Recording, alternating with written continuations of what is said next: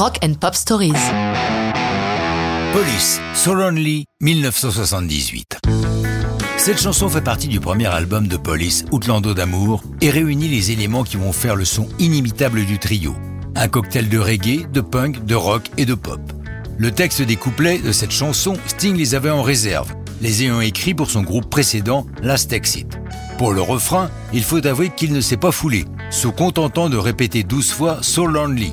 D'ailleurs, Police est coutumier du fait, souvenez-vous de la fin de Message in a Bottle, où Sending Out an SOS revient 25 fois. Pour la musique, l'idée est tout aussi simple, et Sting ne s'en cache pas, il l'a expliqué. Pour les couplets, j'ai repris les accords du No Woman No Cry de Bob Marley. J'adorais faire ce genre de juxtaposition musicale, de tempo cool des couplets et celui pur rock'n'roll du refrain, ça m'éclatait. Il précise, les mecs qui se défonçaient sur trois accords pourris, c'était pas pour nous. Le reggae plaisait chez les punks et musicalement, c'était plus sophistiqué. C'est pour ça qu'on a pris cette direction.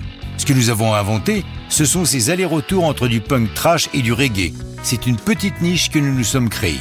Quant au sens de la chanson, le héros a le cœur brisé, mais son malheur est compté avec une bonne pincée d'ironie, bien que Sting s'en défende.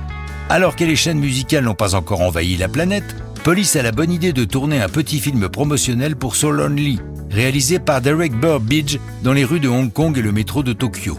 So est publié le 3 novembre 78 en même temps que l'album Outland d'amour, dont c'est déjà le troisième single après Roxanne et Can't Stand Losing You. Et rien, ou presque. En effet, Roxanne a été bannie par la BBC du fait de son sujet la prostitution. Can't Stand Losing You se hisse à la 42e place du hit britannique, bien qu'également tricard sur la BBC, cette fois-ci parce qu'elle parle de suicide.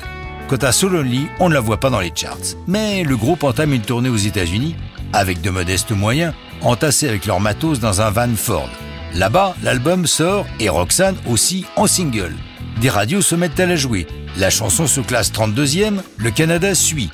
Ce succès outre-Atlantique trouve un écho en Grande-Bretagne, où Roxanne reparaît en avril 79, soit un an après sa première parution. Cette fois-ci, c'est parti. Roxanne se classe 12e chez les Britons. Can't Stand Losing You reparaît à son tour et prend la deuxième place. Quant à So Lonely, sa ressortie au début 80 lui permet de se classer 6e. L'album Outland d'amour, lui, est 6e en octobre 79. Le prochain, Regatta de Blanc, sera numéro 1. Mais ça, c'est une autre histoire de rock'n'roll.